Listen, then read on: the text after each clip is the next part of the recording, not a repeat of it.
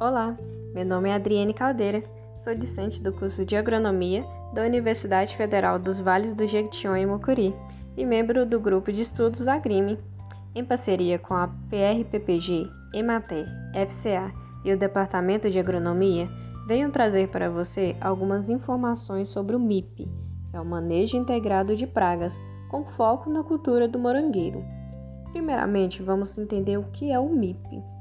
O MIP consiste na utilização de várias ferramentas disponíveis ao produtor, de forma a manter a população da praga em um nível populacional baixo, sem causar perdas.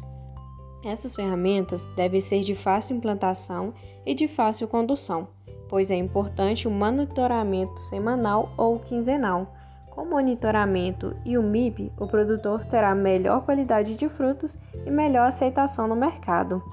No morangueiro, há três sistemas de cultivo principal: solo, a céu aberto, cultivo protegido e cultivo protegido em substrato.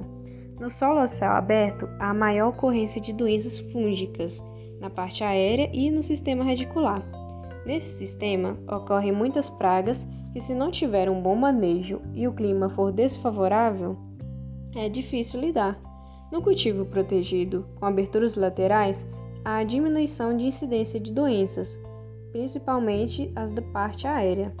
Dessa forma, favorece o aparecimento de ácaros e pulgões, pois não há dispersão das colônias com a água das chuvas ou irrigação por aspersão. Já no cultivo protegido em substrato, ocorre diminuição de doenças características de solo, como nematóides e corós. Os fatores decisivos para pragas são o clima da região e o bom manejo do produtor. Entre as ferramentas de monitoramento, destacamos como a observação visual, o uso de lupas para visualizar melhor os insetos, pois eles são de tamanhos reduzidos, e também armadilhas adesivas coloridas, batidas de planta, armadilhas atrativas com iscas alimentares. E quais cuidados posso tomar para diminuir a incidência de pragas na minha lavoura?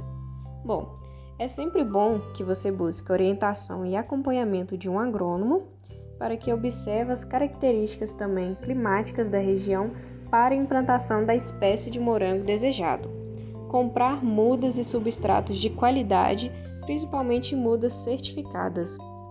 O uso de irrigação e adubação precisa ser acompanhado por um agrônomo fazer as podas necessárias, realizar o monitoramento da lavoura com o uso de lupas, armadilhas e entre outros. Fique sempre atento à sua cultura. Não espere que ela peça socorro para você.